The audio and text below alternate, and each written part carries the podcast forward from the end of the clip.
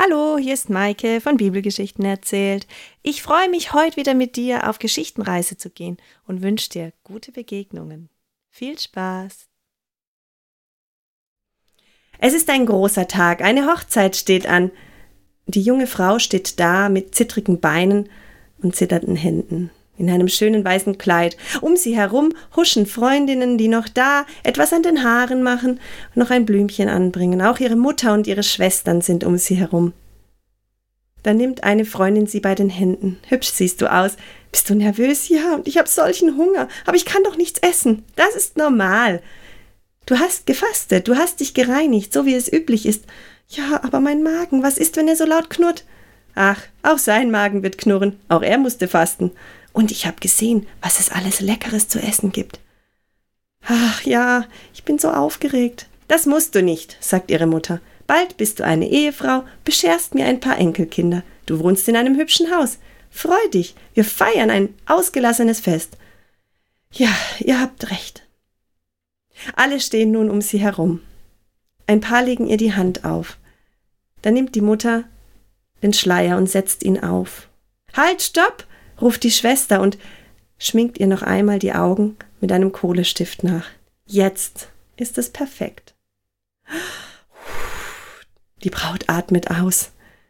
Sie nimmt ihre Hände nach oben, wedelt sich Luft zu. Tränen steigen auf, Tränen der Vorfreude. Aber nicht nur bei ihr. Nicht weinen, sagt da eine Nachbarin. Sonst ist alles dahin. Gott ist mit dir. Nun wird der Schleier über ihr Gesicht gelegt. Währenddessen ist am Ort des Geschehens, wo bereits die Chupa steht, unter der die Hochzeit gefeiert wird, unter der der Rabbi ihnen den Segen zuspricht, der Bräutigam. Er läuft nervös von links nach rechts und rechts nach links. Er knetet seine Hände. Er hat Hunger, sein Magen knurrt, auch er hatte gefastet und ist nun rein, rein für die Ehe, rein für seine Frau. Ob nun alles reichen wird, hat er alles gemacht. Die Verträge sind unterschrieben. Der Zeremonienmeister, er hat alles im Griff, natürlich. Er wird alles im Griff haben. Aber ob der Wein reicht und das Essen? Doch da kommt seine Braut und die Hochzeit kann beginnen. Alle gratulieren, sind begeistert. Es war eine schöne Trauung und nun wird gefeiert. Ausgelassen wird gefeiert. Es spielt jüdische Musik. Da tanzen auch schon ein paar Menschen im Kreis. Sie sind fröhlich. Es riecht nach herrlichem Essen. Da gibt es gebratenes Fleisch und es gibt Fladenbrot mit Kräutern. Es gibt einen duftenden Tee, Mandeln. Es ist alles da, was das Herz begehrt. Süßes, deftiges, und Wein. Wein fließt im Überfluss. Das gehört zu einer Hochzeit dazu. Die Menschen gratulieren dem Brautpaar.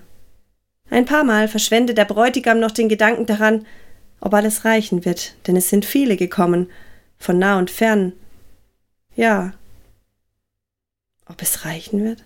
Doch seine Braut lächelt ihm zu, und da sind die Gedanken wieder weggeschoben. Das Fest geht mehrere Tage. Und an einem Tag bekommt Maria mit, wie sich zwei Diener unterhalten. Halt, stopp! Schenk nicht zu viel ein. Der Zeremonienmeister hat gesagt, der Wein geht aus. Wir feiern noch ein paar Tage. Das kann übel enden. Gib nur ein bisschen heraus. Wir haben schon etwas Wasser hinzugemischt. Maria bleibt der Mund offen stehen. Wenn der Wein ausgeht, was das bedeutet. Es würde sehr lange schlecht über das junge Brautpaar gesprochen werden. Das darf nicht geschehen. Suchend schweift sie mit ihrem Blick durch die Menge. Sie hört Gelächter, sie hört Musik. Wo ist er? Wo ist er nur? Da hinten. Da steht Jesus in einer Gruppe von Menschen, auch seine Freunde sind dabei, und er schwingt die Hüften und sie tippt ihm vorsichtig an die Schulter. Er dreht sich um er lächelt sie an Mutter und er nimmt sie und er dreht sie im Kreis. Er hat gute Laune. Er freut sich an dem Fest. Doch dann sieht er, die versteinerte Miene seiner Mutter und er sieht die Sorgenfalte auf ihrer Stirn. Was ist? Was gibt es, Frau? Jesus, der Wein, der Wein ist alle. Jesus schaut sie an. Und was hat das mit mir zu tun? Maria blickt ihn an, fragend, auffordernd. Und Jesus sagt, meine Zeit ist noch nicht gekommen. Er dreht sich herum und geht weiter dem Gespräch nach, das er zuvor mit den Freunden geführt hat. Maria bleibt kurz verdutzt stehen, doch dann sucht sie die zwei Diener, die sie miteinander hat sprechen hören. Sie geht zu ihnen und sagt, hört, ihr seht diesen Mann, sie zeigt auf Jesus. Macht alles, was er zu euch sagen wird. Die beiden sind verwundert. Wer ist diese Frau? Sie müssen freundlich sein, es ist ein Gast der Gesellschaft. Aber wer ist dieser Mann und warum sollen sie tun, was er zu ihnen sagt? Das dauert nicht lange tatsächlich. Da geht Jesus zu den Dienern. Und er sagt, kommt, kommt mit hinaus. Und im vorderen Bereich der Feier stehen sechs Wasserkrüge. Mit diesem Wasser reinigen sich die Menschen, bevor sie auf das Fest gehen. Und er sagt zu den Menschen, zu den Dienern, füllt all diese Tröge randvoll mit Wasser. Ein jeder dieser Krüge fast 100 Liter und die Männer wundern sich. Warum sollen sie das tun? Die Menschen haben sich gereinigt, sie sind auf dem Fest, erst morgen früh müssen sie sie wieder füllen. Tut, was ich euch sage. Na gut, sie erinnern sich an die Frau und dass sie tun sollen, was dieser seltsame Mann zu ihnen sagt. Sie gehen zum Brunnen und sie füllen und füllen. Und als der letzte Wasserkrug gefüllt ist mit Wasser, lässt Jesus sich eine Schöpfkelle geben. Er schöpft aus einem Krug die Kelle bis zum Rand, bringt das dem Zeremonienmeister zum Kosten. Zwei Diener schauen sich verwundert an.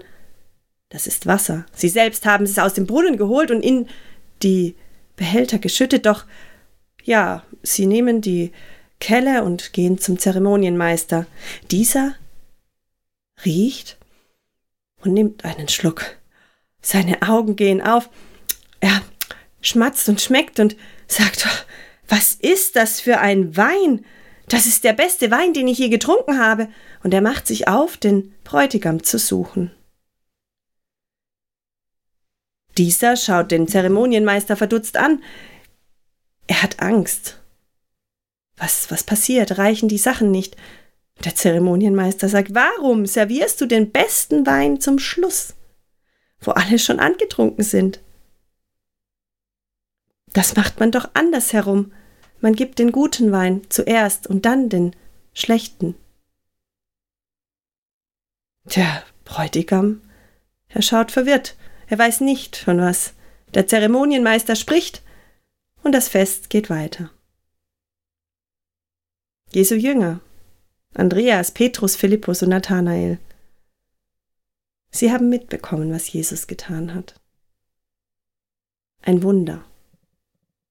Das erste Wunder.